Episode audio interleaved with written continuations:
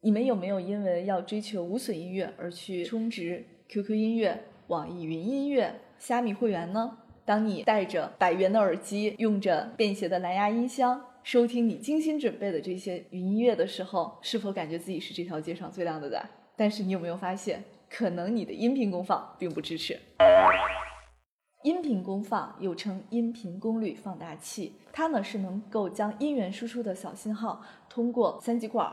运算放大器等复杂电路进行放大，让外接的喇叭发声。一台合适的音频功放，它可以最大限度的还原声音的原有状态。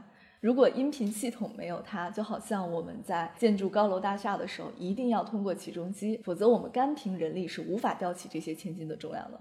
说了这么多，你是不是还是不了解我在讲什么？那么好吧，我带你去见一个音频功放的产品大神。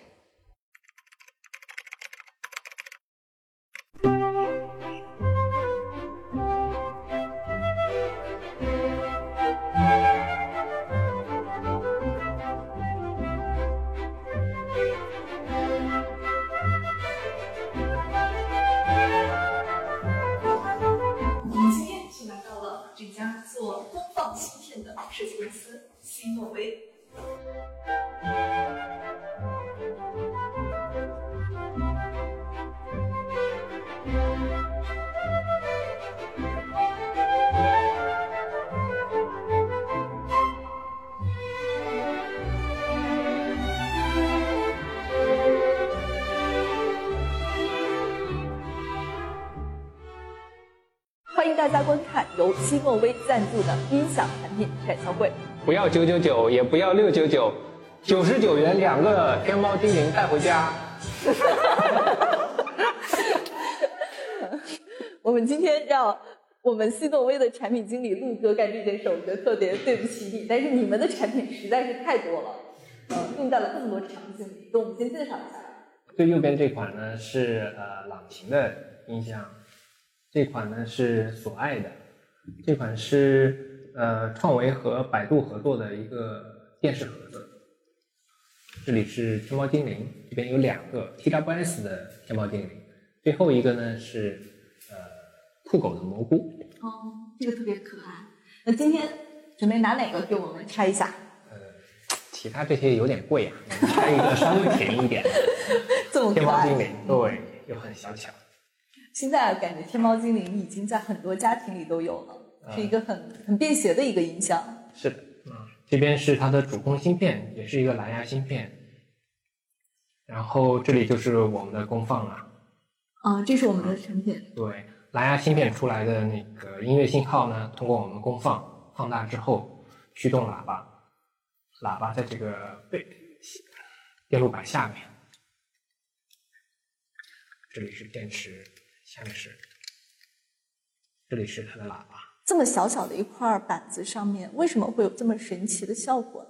这个其实是一个蓝牙音箱，通过那个手机上面发送一些音频信号过来，蓝牙的主控芯片接收到之后，先把它解码成模拟的信号，模拟信号之后呢，通过我们的功放 MIX 二九幺零，它把这个模拟信号放大，放大之后推动我们的喇叭就可以发声了。因为天猫精灵，我们看到嘛，它的体积非常小，那这么小的东西不可能去插着二百二十伏的那个市电去工作，通常都是拿在手上或者摆在桌面上去使用的，所以对它的续航能力要求很高。那我们就一定需要用 D 类功放。D 类功放呢，相比较传统的 AB 类功放，相同容量的电池条件下，它的续航能力大概是两到三倍，就是 AB 类功放的两到三倍，就它消耗很小。对，消耗很小。但是因为这是蓝牙音箱嘛，那我们知道手机有安卓的，也有苹果的，嗯，那这是两大阵营了。安卓的阵营和苹果的阵营，他们出来的蓝牙音频信号的幅度呢是不一样的。为了兼容这样的呃手机，为了兼容不同的音频信号的大小，那我们必须要有防波音的功能。无论是安卓的手机还是苹果的手机，连到上面都能发出来最大不失真的音乐信号。那因为加入了这种防破音功能呢，一定程度上会降低整体的这个音量，所以呢，又需要把里面的电池的电压把它提高，提高了之后，我们的音量就可以变得更大一些。那我们把这三个功能集合在一个芯片里面，这样的话，客户就很喜欢用。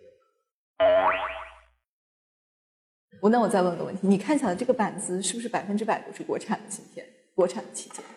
对的，这个板子上面啊、其实只有两颗芯片了，啊，不对，三颗芯片了。我们这颗芯片是国产的，然后这一颗是聚力的芯片，也是国产的。这里还有一颗应该是充电管理，也是国产。像这样的产品，特别是这种音箱的产品，除了前期它里面会有一些国外的芯片，后期的话，它大面积的铺量的时候，一定是用国产的芯片。我觉得可能他们的成本用海外的芯片成本做不到这么低。是的，一定做不到。从天猫精灵的这么小的这个体积上来说呢，能有这样的音响效果，其实已经是很惊艳的了。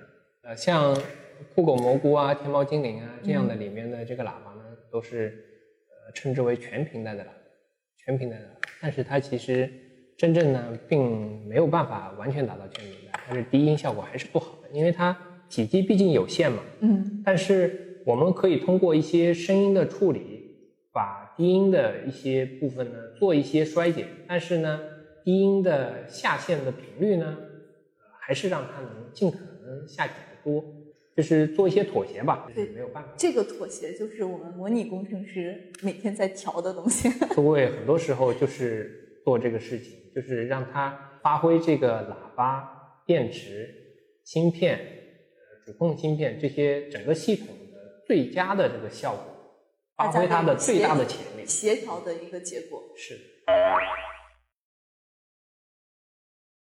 我有很多玩耳机或者是玩音箱的朋友，会动不动说我有无损音乐、高保真音乐，我可以听 HiFi。但是这些词和我们今天谈到的这些产品相关性大吗？或者说这些产品里会实现这种功能吗？一般来说，民用的耳机，呃，如果只是几十块钱的，可能不太容易实现这样的效果。那像一两百块钱的这样的音箱呢，你想说它实现 HiFi 呢，也不太容易。我们知道，声音它是机械波，你必须要推动空气，它才能发声。体积小的这样的产品呢，它天生就没办法推动大面积的空气，那注定了它的低音效果不会好。低音效果不会好，意味着音频的一个指标叫做频响不会好。一般来说，人耳可以听见的频率响应范围是二十到二十 K 赫兹。那我们正常人呢，大部分人呢，可能上限呢就是十五 K，但是下限呢还是至少三五十赫兹是可以听得到的，或者说感受得到的，就是你可以声音身体可以感受到这种声音的波动。但是如果你一个音响产品没有办法重播这样低频的声音的时候，那你的这个频响一定是这个指标就是有缺失的，所以它就不可能说这是一个 HiFi 的产品。所谓的 HiFi 就是说要最大程度还原声音录音的现场，那现场的效果一定是有这样的低频的声音啊、中高频的声音。那你现在低频的声音有缺失了，那它就不叫 HiFi。岂不是我们看到的很多产品都不具备这个功能？对，一般来说都没有办法，没有办法打上这个 HiFi 的标签，这只是一个呃商家宣传的呃噱头，消费主义陷阱。对。陆哥，像你平时为什么能做一个这方面的工程师？是你小的时候有拆电子管的经历吗？这个还真有。小时候看到那个收音机嘛，小时候家里有收音机，那个收音机上面呢有一个呃叫做猫眼的东西，它是绿色的，它会呃收到台的时候，它会随着声音的信号一闪一闪，那个就是电子管收音机。猫眼呢就是它的一个指示器。那慢慢长大了以后呢，由于对这个方面很爱好，也自己会呃收集一些电子管，做一些方面的研究啊。嗯我觉得半导体最开始走进千家万户的时候，好像都是那个收音机，对，以至于我们这个行业最开始会让人觉得非常 low，感觉搞半导体不是搞芯片。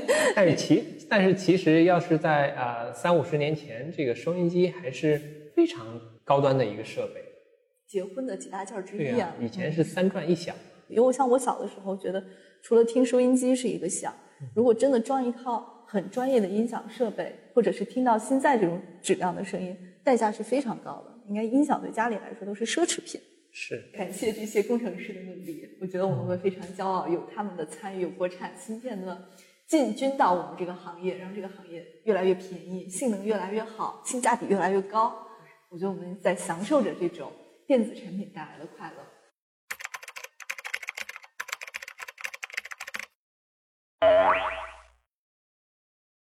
如果放到十几年前，呃电子工放的话，几乎没有呃国产的什么事儿。那是哪一年带着兄弟们出来创业的？一路走过来有没有后悔？应该是十年前吧，二零零九年。呃，你说不后悔那是假的。这个创业都是九死一生的事儿，对吧？如果让我再选择，我可能不选择创业。嗯，但是今天看到有那么多电子产品里面都有你们的芯片，我觉得这种成就感应该也是很特别的。呃，有一定的成就感，特别是我们当初自定义了一颗产品叫 F 类功放，很多客户啊，就是有一些产品的痛点，他又想用 E 类的高效率，但是呢，他们很多系统里带收音机会有干扰，两者之间啊。真的是一个客户非常希望解决痛点，他们解决了好多年，才把这个痛点解决了。我们自定义的 F 类功放，这个产品就像一个敲门砖一样，让我们从一家新公司变成一个业界的知名公司，而且现在已经成为便携式音响的一个通用产品。我们去年单品就突破了一亿颗，像 TI 是没有这种芯片。所以说，我是非常看好这个市场，特别是将来就是四个字吧，叫语音交互，IoT 万物互联的时代。所以说，每个场景应用都可能会有我们音频功放。啊，现在这个疫情环境之下，觉得压力大？会不会有什么变革？压力肯定是有的，就是我们已经准备的很充分了。前几年上谢志峰老师课，海信学院讲的就是董事长要做好三件事嘛：找人、找找钱，还有整合资源。呃，关于钱的问题的话，我们的现金流的储备是非常充足的，甚至说我可能两年没收入也可以撑过去。所以，其实，在别人很慌张的时候，我们还是不断正向。一家公司。你占据一米的宽度，对吧？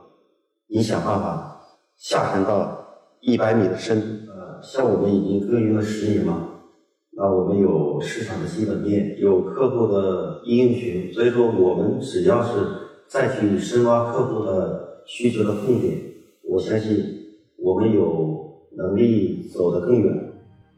拜访完工坊芯片这家公司，我最大的感受是专注。专注呢，在这个时代，对我们每个人来说都是一个稀缺品。我们大多数人都处于焦虑当中，每天面对着各种新概念、新趋势、新玩法，感觉如果跟不上形势，抓不住风口，就会被这个时代远远的落下。但我们可能忽略了一条亘古不变的规律，那就是真正构筑你独特竞争力的，在于你储备的是否深厚。能否做到顶尖？否则，即便风口来了，由于积累的太少，还没等你飞起来，风就过去了。芯片行业与房地产、互联网这些追求规模、靠资本的力量快速做大的玩法不太一样。他们要做最难的研发，啃最硬的骨头，不做追风口的聪明人。因为只有做深做强技术，获得 IP，一步一步的去扩大市场占有率。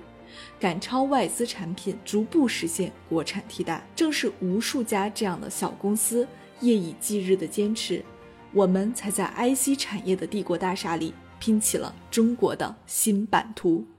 以上就是本期的内容了。如果觉得还不错，请给予我点赞鼓励。想和我一起了解芯片行业的，请关注空降芯片圈的幻石，带你了解二十一世纪最贵的那个圈儿。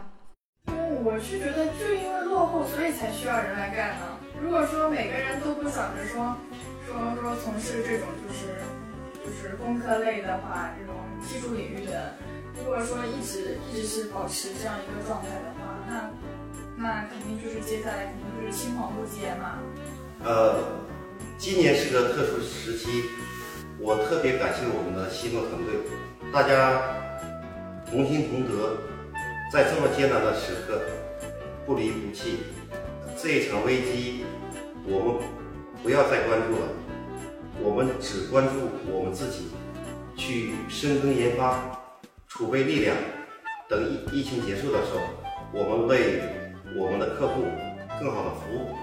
你想对你的好兄弟、好老板吴总说句什么话？看着这吴总加油啊！对呀、我们现在目前虽然做的还不错，但是我们还有更好的明天呢。